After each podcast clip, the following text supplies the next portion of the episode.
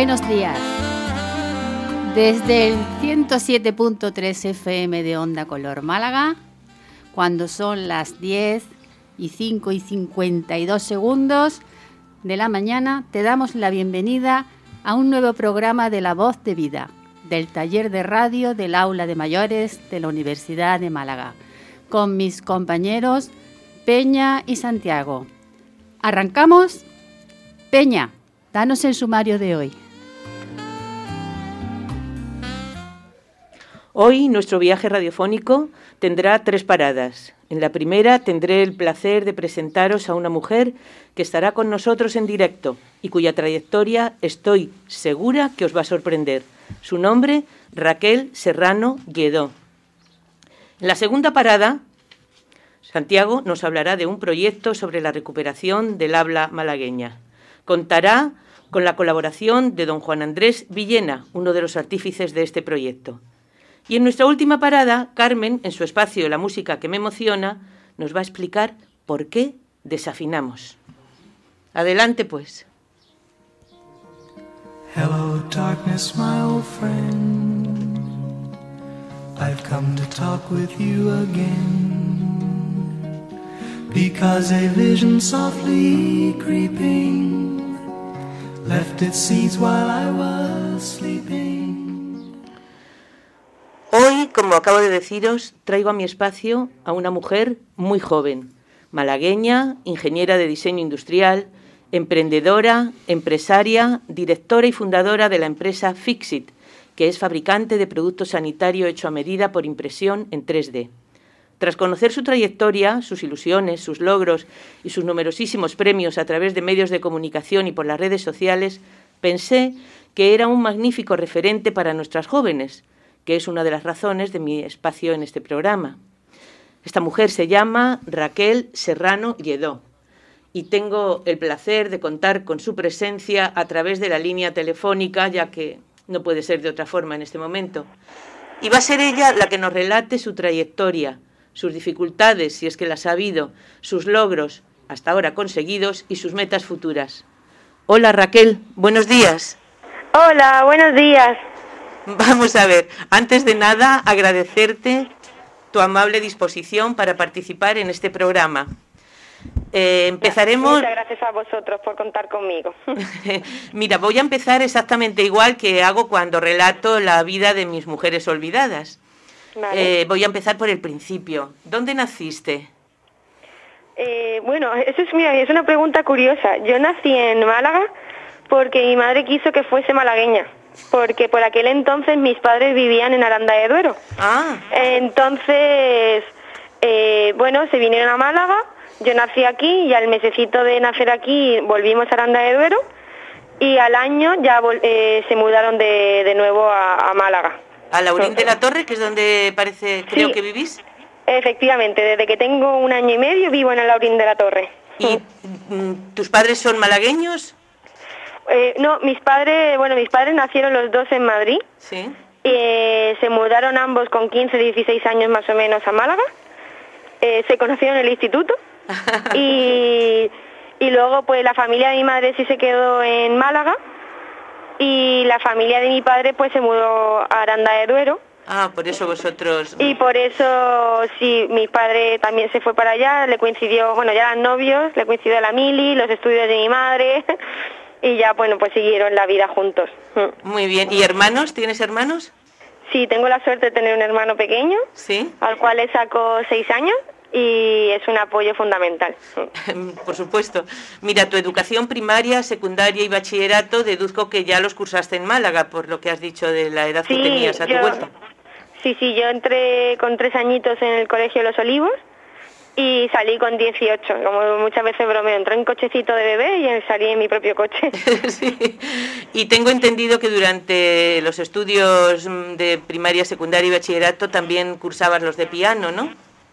Sí, desde bien pequeñita, la psicóloga que teníamos en el colegio le, le invitó a mi madre a que empezase desde los tres añitos a, a estudiar piano, porque tenía muchas inquietudes y demás y era para tenerme un poco entretenida. Eh, y ahí empecé, vamos, empecé con tres años hasta los 18 que tuve una lesión del túnel metacarpiano y ya me hizo ver que profesionalmente no me iba a dedicar a la música, sino que iba a ser más un hobby. Entonces, pues ya los estudios profesionales los dejé en sexto de grado, en sexto de grado medio. Mm. Ah, qué pena. A lo mejor ahora podríamos estar entrevistando a una buena pianista. Pues seguramente. ¿Y no tuviste un poco de incertidumbre para comunicar? Ay, mm, mm, eh, estudiaste, ¿Tú tenías muy claro eh, lo que querías hacer cuando terminaste tus estudios de... No, para nada. ¿No? No, no, para nada. Yo de hecho, bueno, yo sí sabía que quería el mundo de la ingeniería porque me apasionaba el dibujo técnico y la física y las matemáticas. Entonces sabía que ingeniera quería ser. Eh, lo que pasa que mi primera elección fue ingeniería de montes. Yo me fui a Madrid a estudiar dos años y en el segundo de carrera me di cuenta que, bueno, pues me gustaba mucho la ingeniería de montes porque es una ingeniería un poco rara que lleva el, todo el tema del medio natural, ambiental, eh, el, monte, como su propio nombre indica, con la ingeniería. Pero luego en segundo de, de carrera, vamos, me di cuenta de que no era mi pasión, no estaba siendo plenamente feliz, no me gustaba tanto lo que hacía, no, y decidí cambiarme. Mis padres me dieron la opción de seguir, hacer el cambio allí en la Politécnica de Madrid y quedarme en Madrid estudiando, pero como diseño industrial estaba también en Málaga, dije, mira, me vuelvo a casa, no tengo por qué hacer este gasto innecesario en casa y, me volví. Deduzco que recibiste apoyo de, de tu familia, claro, de tus padres para el cambio. Sí, bueno, mi, padre más bien era un poco, tampoco te vas a quedar allí, ¿eh?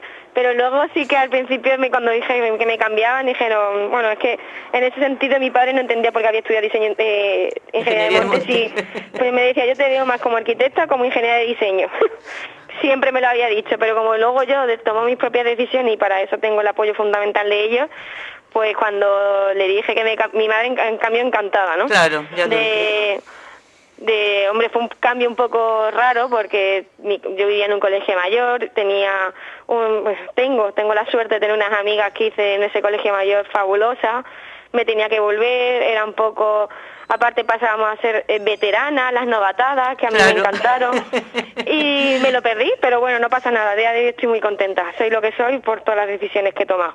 Me parece mm. estupendo y sobre todo lo importante que es tener el apoyo familiar en, en momentos de, de indecisión, ¿no? Estudias, mm, por tanto, en la Universidad de Málaga, Ingeniería de Diseño Industrial y Desarrollo de Producto, y llegas mm, a buen término haciendo un trabajo de fin de grado. Cuéntanos en qué consistía y qué supuso para ti ese trabajo. Pues yo cuando, bueno, me buscó mi profesor de proyectos, eh, que tenía muy buena, bueno, tengo muy buena relación con él, y me dijo, mira Raquel, tengo un proyecto que si te gusta lo hacemos juntos y me propuso hacer una silla para niños con dificultades motoras de a 3 a 5 años. Aparte, eh, su mujer, bueno, estaba dentro del área de la Junta Andalucía de niños con dificultades motoras, entonces yo me senté con ella y con sus compañeras, me explicaron el problema, o sea, yo tenía un problema eh, delante que necesitaba una solución, que fue lo que a mí más me gustó de mi trabajo fin de grado. Cuando termino, bueno, nosotros en, diseño, en aquella época nos enseñaban a hacer nuestros diseños solo por ordenador, no maquetas y demás, pues muy pocos consiguen hacerla. Yo por aquel entonces estaba trabajando ya, porque conseguí unas prácticas universitarias, y vi que todo lo que el ordenador aguanta, luego la realidad no. Entonces quería hacer un prototipo a toda costa. Me compré mi impresora 3D y presenté el trabajo fin de grado en diciembre con bueno con mi prototipo impreso en 3D y demás. Y ahí fue cuando ya ahí ya empecé a tocar un poco lo que es el mundo de la ortopedia con lo que es la impresión 3D, que es un campo, ambos campos me, me gustan muchísimo. Mira, Raquel, yo sé lo que es una impresora en 3D, pero a lo mejor algunos de nuestros oyentes no. ¿Tú podrías explicar sencillamente lo que consiste una impresora o un escáner en 3D? Sí, a ver, una impresora 3D lo que hace es cambiar el, eh, la forma de fabricar las cosas. Nosotros desde la prehistoria estamos acostumbrados más a coger un bloque de madera, por ejemplo, a ir tallándolo poco a poco. Exacto. entonces lo que hace la impresora 3D es que de la nada va fila a fila, ¿no? Capita a capita, eh, haciendo los cimientos e ir construyendo para no tener que de un bloque quitar material, sino ir poniendo material capa a capa. Esa forma vamos construyendo nuestras cosas, ¿no? Entonces siempre es los cimientos, no, es desde la base hasta el tejado, siempre así. ¿vale? Es como tenemos que pensar que tenemos que fabricar. Por Lógicamente con, con, un diseño previo en Claro, todo por ordenador. claro. Efectivamente, sí, con programas de software, de diseño y demás. Y luego lo que es el escáner 3D, el escáner 3D no deja de ser una cámara. En el, por ejemplo, el que trabajamos nosotros, que se llama de luz estructurada, lo que hace es que lanza un mapa de ajedrez sobre el objeto que queremos escanear y las otras dos cámaras van viendo los tamaños que ese mapa de ajedrez pues si tú coges una linterna y pones un mapa sobre un objeto con tres dimensiones, los cuadrados se deforman. Entonces, esos dos, esas dos cámaras van viendo esas deformaciones de esos cuadrados que él sabe cuánto midían y va generando un mapa eh, de triángulos con las dimensiones y, bueno, pues las coordenadas. Y así es como generamos un escáner 3D. Es estupendo, las nuevas tecnologías. Mm, mira, una vez que terminas tus estudios, ya has dicho que empezaste más o menos, pero pasarías por aquellos momentos que todos pasamos, ¿no? Del, uff, ¿y ahora qué hago? ¿Cómo bueno, me he tirado muchos años, ¿eh? ¿Cómo fueron tus inicios en esto del emprendimiento? Pues, ¿Y de quién recibiste el eh, empujoncito? Pues la cosa es que yo acabé en diciembre, empecé a mandar un montón de currículum y no, no, conseguí que me llamaran nada más que para muy poquitas entrevistas. Y, y entonces, bueno, por aquel entonces mi madre y mi tía habían montado una tienda juntas de cosas para niños, ¿no? Y aparte, bueno, mis padres son empresarios los dos, tienen sus propios negocios. Y claro, eh, pues mi madre entre llevar la administración de lotería y llevar la tienda, pues necesitaba ayuda. Y como yo no estaba trabajando, empecé a ayudarle.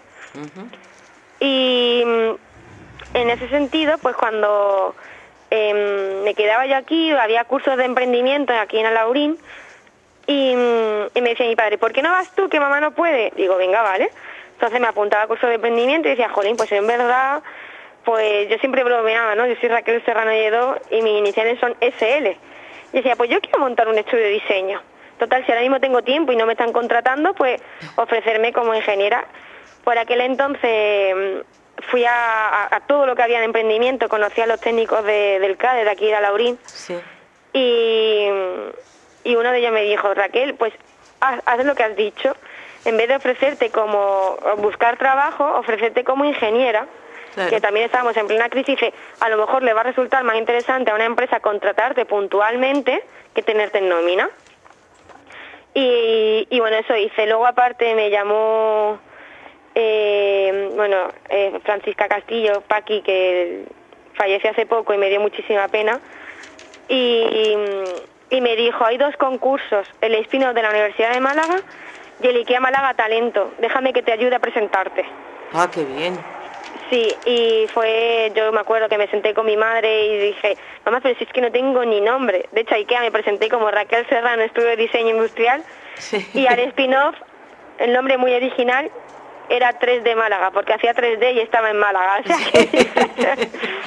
mi sorpresa fue que me dieron ambos premios, tanto la formación en IKEA, que fue fundamental para que naciera Fixit, como el spin-off para poder tener los medios y los recursos para poder seguir adelante y ese empujón de que si la universidad apuesta por ti ¿no? y te da un premio de esa categoría, que mínimo que dedicarle un poco de tiempo. Claro. Eh, pues eh, tuviste eso fue ya en el 2015, ¿no? Cuando recibiste el premio spin-off. Sí, eso fue, aparte no solo de la vida, el 23 de julio de 2015. Qué bien. Dices en, ah. dije en tu presentación que eras fundadora y directora de la empresa Fixit, ubicada en Alaurín de la Torre, en la que diseñas y fabricáis órtesis o escayolas de nueva tecnología para entender, entenderlo bien. ¿Tú podrías explicarnos cómo se te ocurrió la fabricación de estas escayolas en qué consisten, de qué material están hechas, cómo es su proceso de creación, a quién van fundamentalmente dirigidas. Pues mira, la cosa está en que yo en aquella época, como estaba en la tienda y tenía mi impresora 3D y tenía mucho tiempo porque la tienda precisamente bien no iba, entonces eh, me empecé a hacer pulseras, pulseras, collares, pendientes, todo impreso en 3D. Y una noche cenando con mi pareja, había un niño, que yo esta historia la contaré con todo el cariño del mundo porque parece que lo vivo siempre, ¿no? Estaba rascando la escayola con un cuchillo. Sí, lo típico. Y claro, y la madre le estaba regañando en plan porque estaba metiendo un cuchillo para rascarse en, un restaurante. Y de esto que yo miré a Fernando y le dije, Jolín, ¿y si en vez de eh, pulseras hiciera escayolas? Y claro, él me me dice, pues ese niño se estaría rascando, ¿no? Porque si tiene más o menos el diseño de tu pulsera. Y claro, ahí terminó la cosa. Poco después eh, fue el bautizo de mi sobrina, al que acudió el primo de mi novio, que a día de hoy es mi socio, que él es técnico de ortopedia. Entonces Fernando me dijo, coméntaselo a Antonio, que es todo el mundo de la ortopedia. Se lo comenté y me dijo, guau, tía, ¿tú sabes que el futuro de la ortopedia es el 3D? Dice, pero va a ser difícil. Digo, bueno, eso significa que será divertido. Claro. Y nada, desde entonces yo ya tenía el spin-off y, y empecé a diseñar, me compré el escáner, ese prototipo, hablando con un amigo resultaba que el marido de su socia era traumatólogo, se lo pude enseñar, le gustó mucho, eh, los primeros prototipos eran horrorosos, la verdad, pero me decía, va por buen camino, pero todavía mejoralo un poquito más, que esto todavía no se lo podemos poner un paciente. Y hasta que ya le enseñé los últimos prototipos y me llamó para decir, tengo tu paciente ideal para colocarle la primera férula. Mm. Y, y mm, desde entonces aquí supongo que la cosa ha ido rodada, porque ¿has tenido algún problema por ser mujer eh, o algún en el trato o en la credibilidad a la hora de contactar con ortopedias para la difusión de tus férulas? No, yo no, creo que haya sido un problema de ser mujer, sino los problemas típicos que tiene cualquier emprendedor que está enamorado de su idea y quiere que salga a toda costa. Sea, yo he tenido muchísimos problemas para poder desarrollar mi, idea, muchísimo. De hecho, siempre lo digo, que yo al no le doy la vuelta, lo convierto en un on, que me enciende las pilas y me hace buscar el camino. Entonces, eh, así ha sido. No, no, que digo que mm, eh, problemas todos, desde que nos, nos negara la licencia, al final no la concedieran, que no consiguiese financiación, al final he conseguido mis socios inversores, que a los que estoy súper agradecida, que aparte es un fondo de inversión nuevo aquí de Málaga, se llama Fundalogy, o sea que, que muy contenta, muy contenta. pues me alegro un montón. ¿Las cubre la Seguridad Social? Sí, la férula eh, las cubre el catálogo de la Seguridad Social siempre y cuando el médico, el facultativo, lo vea conveniente, te la recete. Ah, estupendo. ¿Y tiene una amplia difusión a nivel nacional ya? Bueno, nosotros a día de hoy trabajamos con más de 60 ortopedias a nivel nacional. Cómo me alegro, Raquel. Mm. Es una pena que en la radio no podamos mostrar imágenes de estas órtesis. Nuestros oyentes, si quieren, pueden visualizarlas perfectamente poniendo en Google Raquel Serrano. Y con solo eso las podrán ver, porque son impactantes. La verdad, yo he visto alguna por la calle, ¿eh? Ay, pues ya tenido las... Yo todavía no. Pues sí, yo he visto una por la calle. De hecho, mi tía, por ejemplo, sí que ha visto un montón y siempre se hace una foto del paciente y me la envía y digo, jolín, yo no. Y lo que También puede ser que esté todo el día aquí metida en el taller y claro, no me da tiempo. Claro. Si uno no compra lotería no le toca, así es. Eh, además, mm, no te vayas a sonrojar, Raquel, pero además del premio spin-off, eh, que ya hemos comentado, tienes en tu haber en 2016 el premio Junior, en 2018 el premio de la Farola de Málaga que concede el Instituto Andaluz de la Mujer por su compromiso a la igualdad en el apartado de nuevas tecnologías.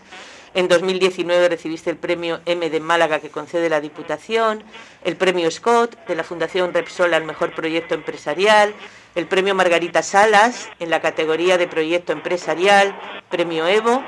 Y en junio del año pasado, ya la traca, el rey Felipe VI te condecoró con la medalla al mérito civil supongo que estarás súper orgullosa, ¿no? Hombre, mira, me lo recuerdas y todavía me sonrojo y se me pone el ojo brilloso. De hecho, todos los premios los recuerdo con muchísimo cariño, pero lo que viví el, año pasado, en junio, eso no se me va a olvidar en la vida, sobre todo porque tuve la suerte de poder compartirlo con mi familia, que vinieran tanto mis padres, mi hermano, eh, mi novio y mi abuela estuvieron allí conmigo. Entonces, claro, eso no suele ser normal que, mi, mi familia venga, venga y bueno, vivirlo, la experiencia, cómo se portó la gente de protocolo de la Casa Real, que es alucinante cómo nos cuidaron, nos mimaron. y cómo tenían todo perfectamente estudiado al milímetro. O sea, fue una experiencia y, aparte, gracias a eso, el empujón que nos ha dado para seguir adelante y estar donde estamos. O sea que estoy muy, muy agradecida. Orgullo mm. para ti, para tu familia y para Málaga. Mira, mm, además mm, me ha dicho un pajarito que este año 2020, con motivo del Día de la Mujer, en un colegio de Laurín han puesto a un aula tu nombre, aula Raquel Serrano, lo cual ser un referente importante y en tu propia localidad también es bastante para sentirse orgullosa. Y creo que este año también participas como mentora en el spin-off. Yo, Raquel, estaría hablando contigo hasta pasado mañana, pero el tiempo lo tengo ya limitado y creo que ya me estoy incluso pasando. Yo te felicito por todo, te vuelvo a agradecer de parte de los, de los estudiantes del taller de radio del aula de mayores el que nos hayas dedicado tu tiempo y te vamos a dar un pequeñito regalo que espero que te guste y ya no voy a hablar más contigo. Cuando oigas lo que, lo que te pondrán en control, será nuestra despedida. Mm, Raquel, que te vaya muy bien, que nunca pierdas los valores que hasta ahora han sido fundamentales en tu vida. Muchísimas, gracias. Un abrazo, hasta luego. Igualmente, gracias Raquel.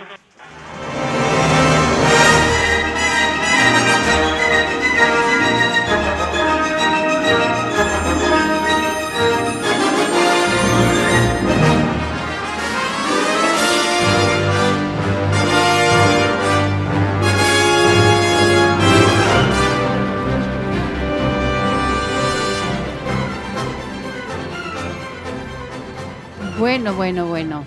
Pues después de esta entrevista tan interesante con Raquel Serrano, este talento malagueño, eh, mm, vamos a dar paso a Santiago. Santiago, voy a ser muy redundante.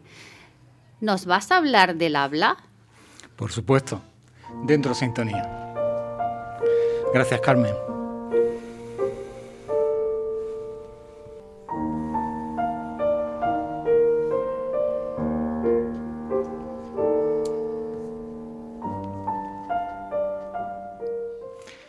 Queridos oyentes de Onda Color, buenos días.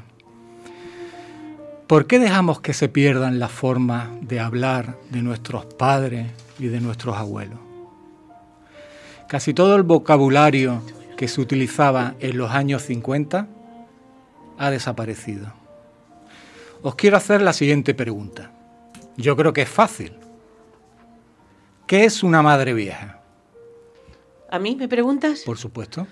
Yo soy una madre vieja. Y yo. bueno, viejilla, viejilla.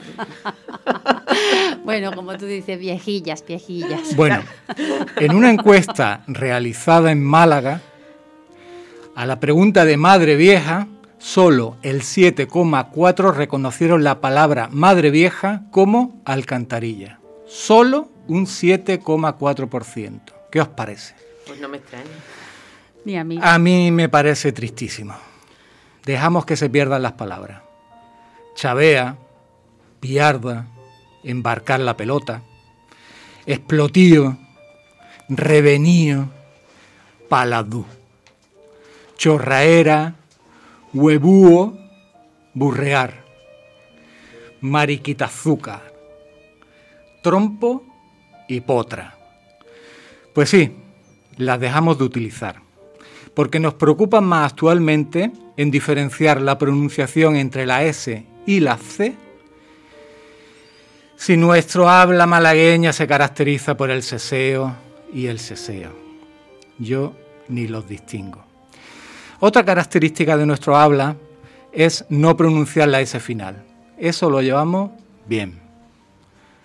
Mi pregunta es, ¿por qué debemos de hablar un español estándar? ¿Estamos a tiempo de recuperar el habla malagueña? Por Dios, dentro cuña. Responde a esto. ¿Qué solemos responde a esto? ¿Qué solemos heredar de nuestros antepasados?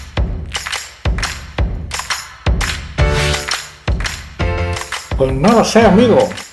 Una cómoda, un jarrón, joya, una casa en Pedregalejo yo no voy a tener esa potra, seguro. Tenemos al teléfono a don Juan Andrés Villena Ponsoda, catedrático de Lingüística General de la Universidad de Málaga y director del Grupo de Investigación Vernáculo Urbano Malagueño. Muy buenos días. Hola, buenos días. ¿El habla en Málaga ha cambiado tanto como la ciudad en estos últimos 30 años? Eh, seguro que sí. ha, cambiado de manera paralela, ni más ni menos.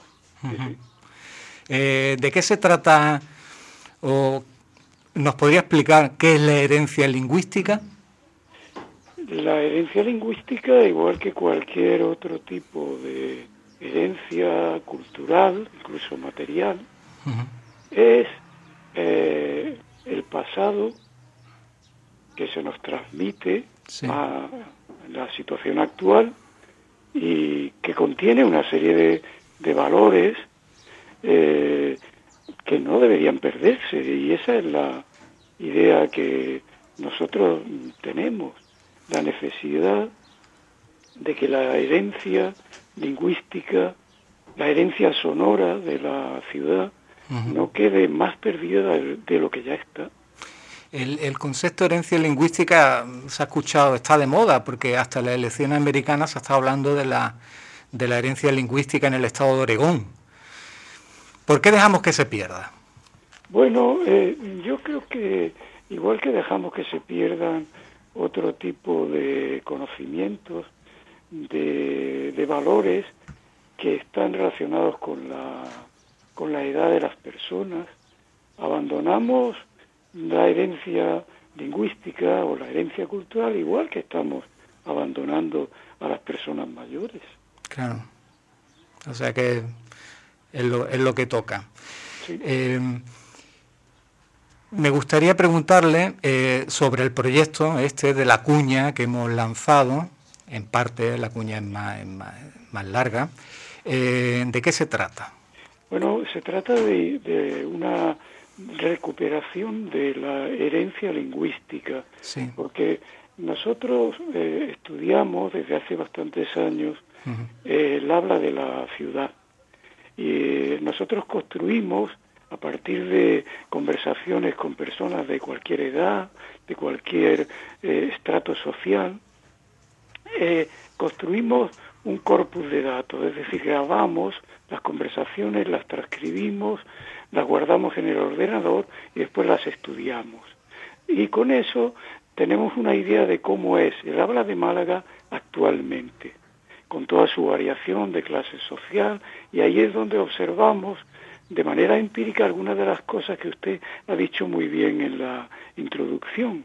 ¿Por qué se, se tiende hoy día al español estándar? ¿Por qué hoy día hay muchas palabras que se utilizaban hace 50, 60 años y hoy día las personas no conocen y no usan? Eh, entonces, eh, ese conocimiento que tenemos ahora, que, de cómo es la vida lingüística en la ciudad, cómo es la ciudad lingüística, por decirlo de un modo rápido, nosotros queremos saber cuál ha sido la historia de esa situación, por qué la ciudad de Málaga habla hoy como habla. Y lo que queremos es recuperar el pasado para entender el presente. La forma que, que tenemos de recuperar ese pasado, eh, entramos todo el mundo, porque consiste en hacer llegar a, la universidad eh, eh, trozos del habla de Málaga a través de, donde están recogidos en cinta magnética, magnetofón, vídeo VHS, casete, de toda la vida. Es cierto, ¿no? Exacto, esa es la idea. Esa es la idea. La idea es que nosotros solicitamos a la comunidad eh, una ayuda Mm, es decir, que las personas que tienen esos materiales, probablemente de origen familiar, recuerdos del abuelo, etcétera. Eh, el vídeo de la boda. El vídeo de la boda, en donde hay trozos, grabaciones en las que se habla de cualquier cosa, no importa, porque nosotros lo que queremos es construir ese banco de datos antiguos para poderlo comparar con los datos modernos y trazar la historia. Entonces la idea es que esas personas nos presten el material, nosotros lo vamos a digitalizar y a devolvérselo. Y vamos luego a estudiar ese material por supuesto de manera totalmente anónima y fijándonos solamente en, en el cómo, no en el qué. Efectivamente, cómo se habla y no lo que se habla. Exacto. Correcto. Y además el que, el que preste esa, esa cinta de vídeo tiene el beneficio de que se le va a devolver digitalizado. Lo va, a, lo va, a poder utilizar para enviárselo a los familiares. Incluso si entran todas esas conversaciones en la red, lo va a conocer más personas, ¿no? Más, más público. Porque yo estaba buscando en internet conversaciones del habla malagueña y no existe nada. Ustedes ya lo intentaron con la con la eh, con las emisoras de radio local. Claro, eh, por ahí ese es, digamos, otro eh, cauce que estamos intentando explotar y realmente hay, hay personas, antiguos locutores, eh, instituciones que nos están proporcionando algún material. Pero con eso hay un problema, porque el, antiguamente los, mm, guardar materiales sonoros era muy caro y ocupaba sobre todo mucho espacio. Entonces las emisoras lo que hacían era grabar encima de las cintas magnéticas ya, ya grabadas. Y además también existía el criterio de que, claro, una conversación con una persona que no era un político importante o un intelectual o un literato, no valía la pena guardarla. Y entonces eso se ha perdido. En su estudio actual del habla en Málaga, encuentran zonas de Málaga no sé, entiendo que más populares, donde todavía se pueda oír ese habla antigua? Sí, sí, sí, sí. Claro, ese es uno de los aspectos que nos interesan más, porque hemos descubierto empíricamente que lo que se produce es eso que ha comentado usted al principio, ese acercamiento al estándar, al español estándar y el abandono de las características peculiares del habla de Málaga se produce mayoritariamente en las clases sociales más altas y en los individuos más jóvenes. Es decir, que es un proceso relativamente moderno y relativamente de clase media o de media alta, en tanto que la clase más baja, las clases populares, las clases trabajadoras de los barrios de clase trabajadora, estas están más cerca de la pronunciación o de la, del léxico, del modo de hablar mm, tradicional de la ciudad. No quiere decir que no mm, sigan la misma tendencia, pero la siguen en mucha menor medida. Y entonces lo que se está produciendo es una especie de polarización por clase social. Esto es lo que está ocurriendo.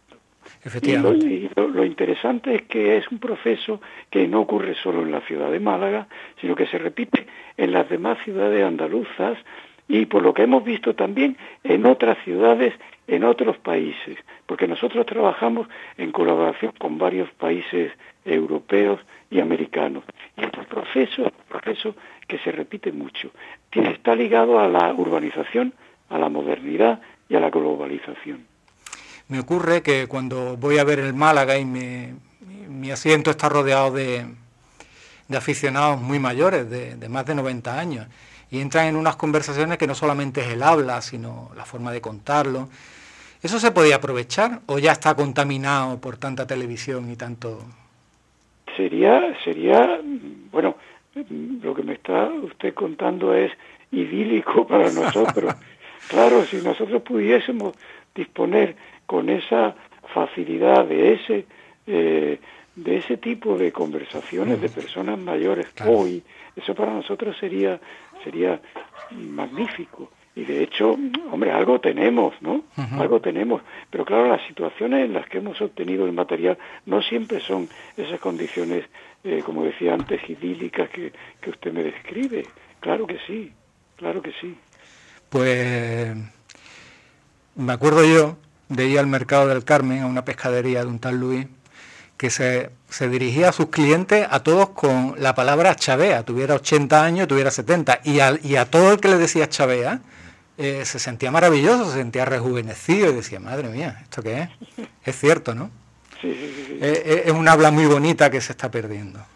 Es efectivamente el, el español en general de Andalucía y, y en particular el español de Málaga, mm. cuando uno lo escucha eh, con esa naturalidad y esa fluidez que caracteriza al, malagueño medio, ¿no? Eh, la verdad es que es algo bellísimo, sí, sí, sí. Es extraordinario. Pues nada, mm, deseamos que todos los malagueños de aquí, de la, de la capital, eh, se pongan en contacto con ustedes. Es muy fácil. Sería llamando al 952 13 3406, que ya lo repetiremos, o bien poniéndose en contacto con mediante correo electrónico con boom, uma.es y que allí eh, le expliquen la forma de hacer llegar todo esto, todos estos documentos. ¿De acuerdo? Y aquí, y aquí nos despedimos. Muchísimas gracias. Bueno, bueno, no, no nos despidamos, que quiero hacerle yo una pregunta. Voy a meter yo mi cuñita. Ya, aprovecho que está aquí. Ya se lo comenté, ya se lo comenté que tenemos aquí dos compañeras que seguro le, le dirán algo. Carmen, por favor. Pues sí, yo quería preguntarle porque eh, hay algunas personas y algunos autores que dicen que con el habla se degrada la lengua, no se enriquece. ¿Qué tiene usted que decir a esto? Bueno, eh, yo respeto cualquier opinión y eh, es una cuestión de perspectiva. Mm, probablemente lo que pasa es que mm, las personas se refieren a diferentes realidades con la misma expresión lingüística. Entonces depende de lo que uno quiera decir con eso de habla y con eso de lengua.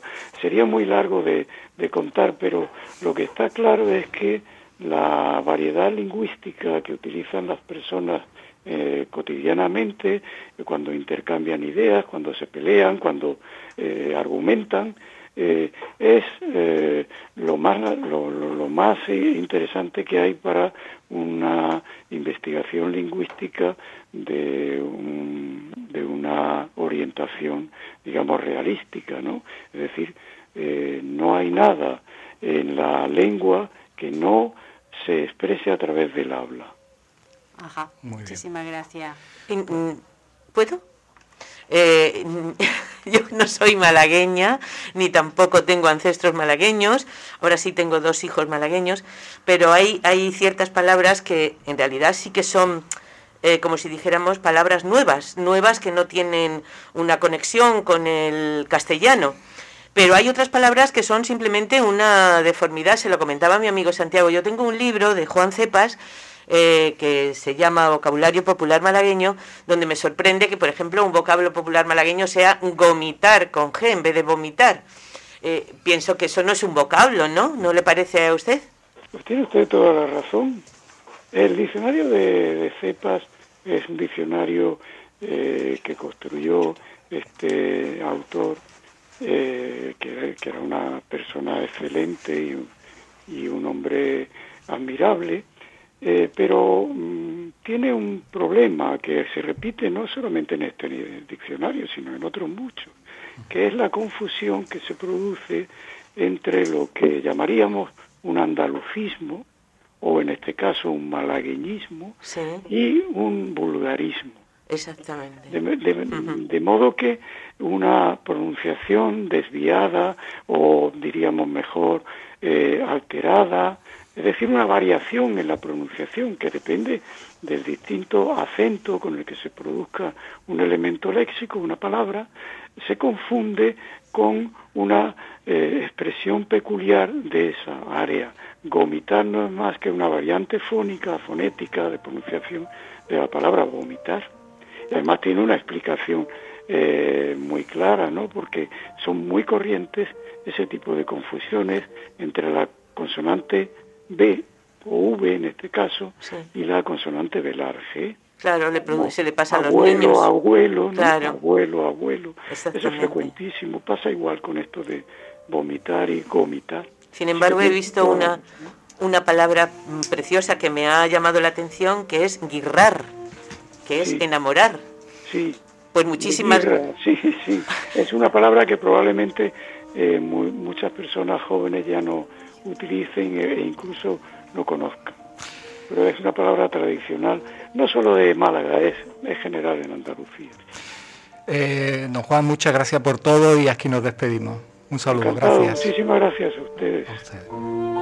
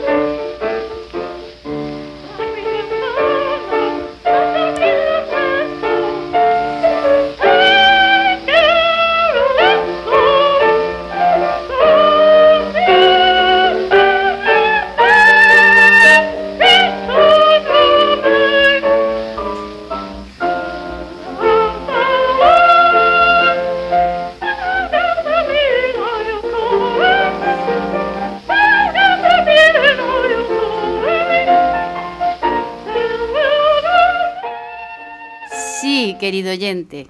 El paradigma de peor cantante del mundo fue ella, Ellen Foster Jenkins. Y lo que no hemos reído al escucharla, el desaparecido y muy reconocido psiquiatra Vallejo Nájera hacía que sus pacientes la escucharan como terapia. La prensa norteamericana recogió así una de sus actuaciones en el Carnegie Hall. Que lo llenaba, ¿eh? Aullidos de risa ahogaron los esfuerzos celestiales de Mayan Jenkins. Lo que alguna vez fueron sonrisas reprimidas en el Hotel Ritz se transformaron en rugidos descarados en el Carnegie. Comenzamos esta sección de la música que me emociona con la pregunta que podemos hacernos tras este tipo de audiciones. ¿Por qué desafinamos? ¿Recordáis cuando comentamos en este mismo programa que Fito Páez desafinaba mucho en casi todos sus directos? No es el único de los grandes que lo hace, os lo puedo asegurar. Y hoy por hoy os voy a hablar precisamente de esa casuística. ¿Por qué desafinamos?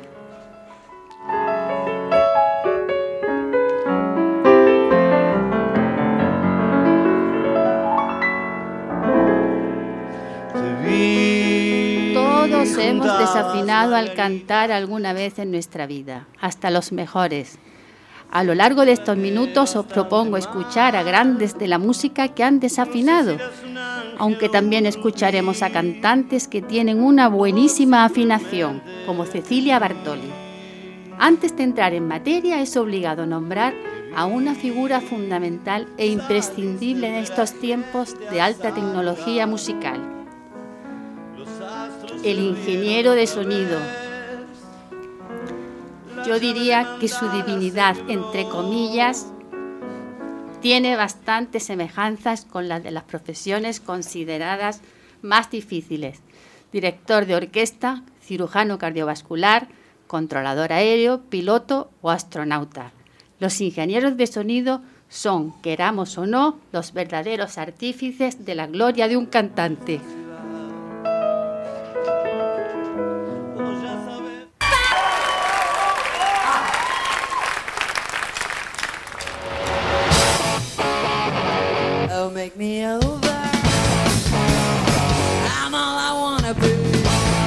Sí, ella es Courtney Love, pareja de Kurt Cobain, de Nirvana. En una de sus giras se negó a pagar los honorarios de su ingeniero de sonido, pero la venganza por parte del técnico no se hizo esperar. Subió a las redes sociales cómo hubiera sonado la actuación de Carney en el caso de haber prescindido de su trabajo. Oigamos el resultado. Patético.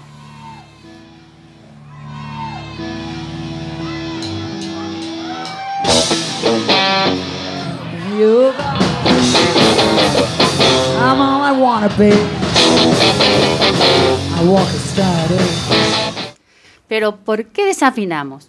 Fundamentalmente porque cantamos en una tonalidad distinta de la música que estamos oyendo. Así, en ocasiones nos salen los llamados gallos. El gallo es una ruptura, una desconexión, un cambio repentino en el registro vocal, como un paso súbito de la voz de pecho o la voz media a la voz de cabeza o viceversa. Aquí tenemos un ejemplo gráfico.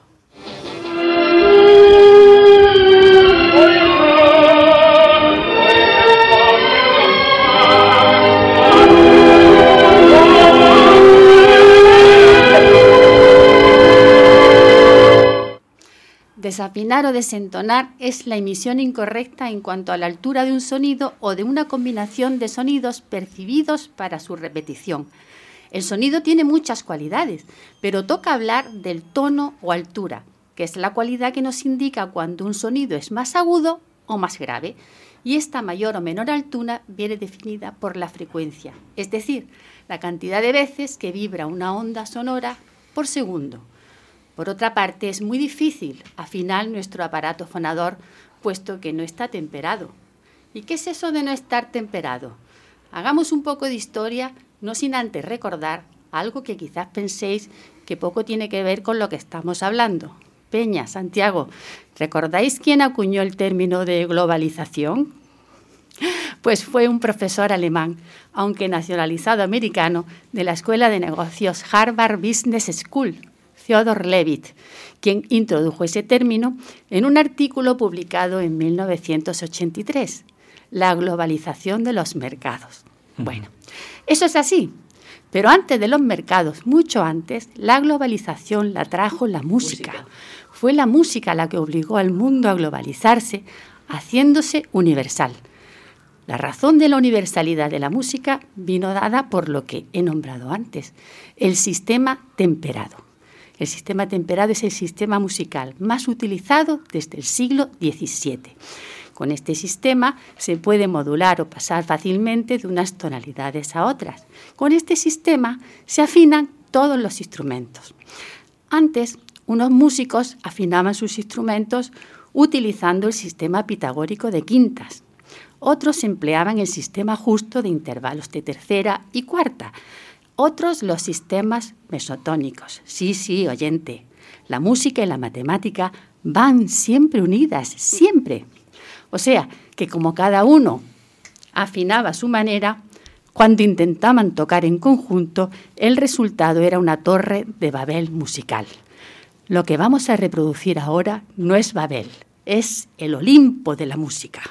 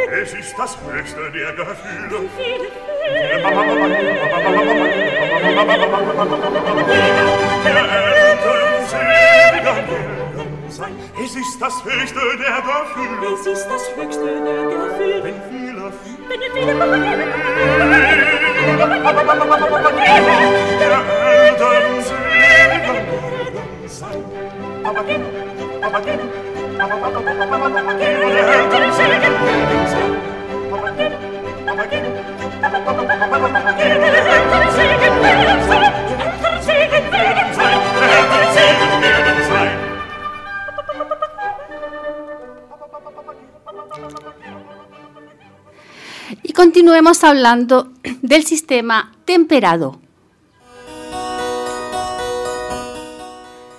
Fue un español, Ramón de Pareja, quien utilizó primero este sistema acondicionándolo a los trastes de una guitarra, aunque la historia lo atribuye a Johann Sebastian Bach. Sí, esta música ya sabéis que es de su clave bien temperado, imprescindible para un aprendizaje pianístico.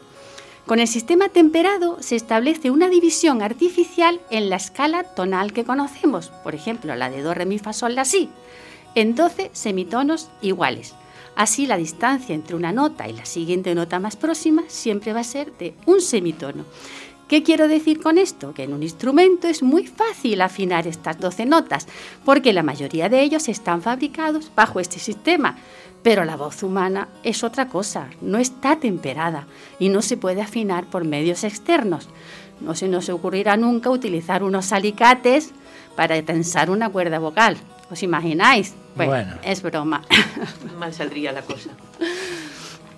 Como nuestra voz es un instrumento no temperado y no dispone de escalas de 12 sonidos con la misma distancia entre ellos, sino que su capacidad para emitir cualquier sonido yo diría que es casi limitada, Para afinarla tendremos que recurrir a nuestra habilidad acústica y técnica.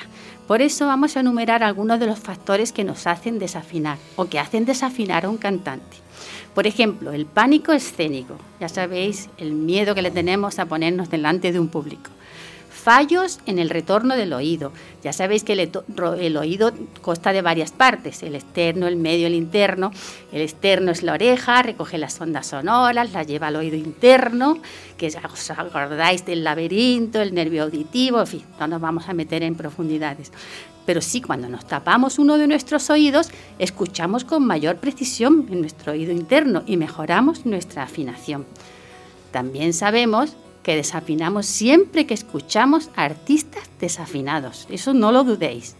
Otro factor muy importante que nos hace desafinar es el desconocimiento de las bases de una buena técnica vocal y eh, la falta de ejercitamiento del oído relativo. Tenemos que escuchar más, no solo música. Sin embargo, es cierto que hay personas que no pueden reconocer ni las notas ni los ritmos. Esta patología se llama amusia. Quizá yo pienso, es un pensamiento mío, Ellen Foster Jenkins padecería esta enfermedad porque carecía de ritmo y de musicalidad. En fin, por lo menos cumplió su sueño de cantar el público. Y otro factor muy importante es el desafinamiento de la acústica que se produce por cantar en una sala de conciertos, que está dispuesta de manera que todo el sonido vuela desde el escenario hasta la sala. El cantante no lo va a escuchar bien y puede perderse en la canción o entrar en el momento equivocado. Esto le ocurrió a la famosa Adele en la entrega de unos premios Grammy.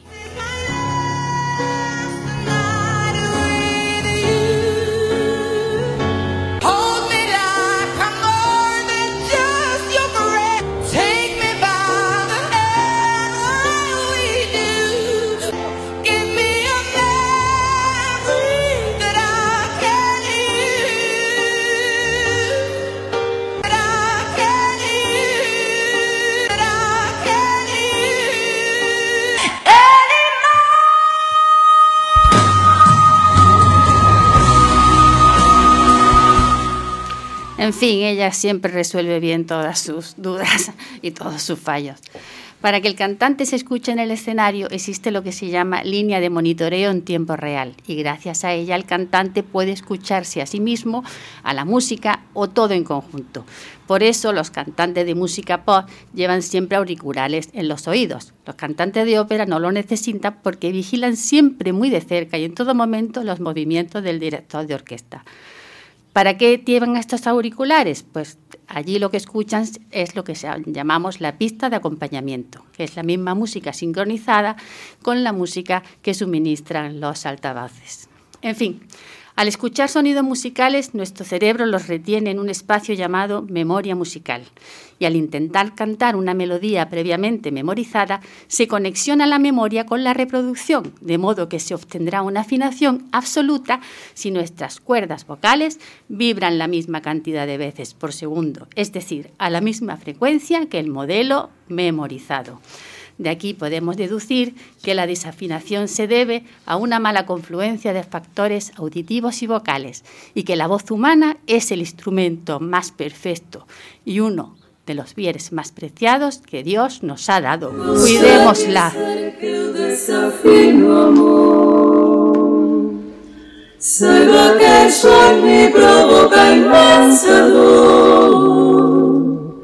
Sou privilegiados, eu ouvimos tu.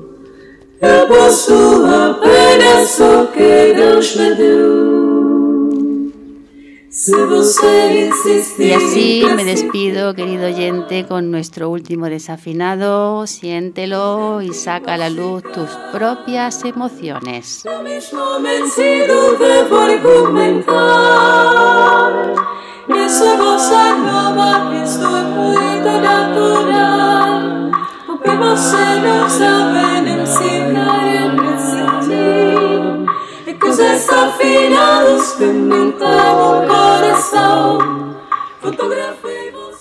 Bueno, y hasta aquí el programa de hoy de La Voz de Vida en el 107.3 3 de Onda Color Málaga, donde podéis seguir escuchando su programación diaria. Adiós Santiago, adiós Peña, adiós, Control. Hasta el próximo.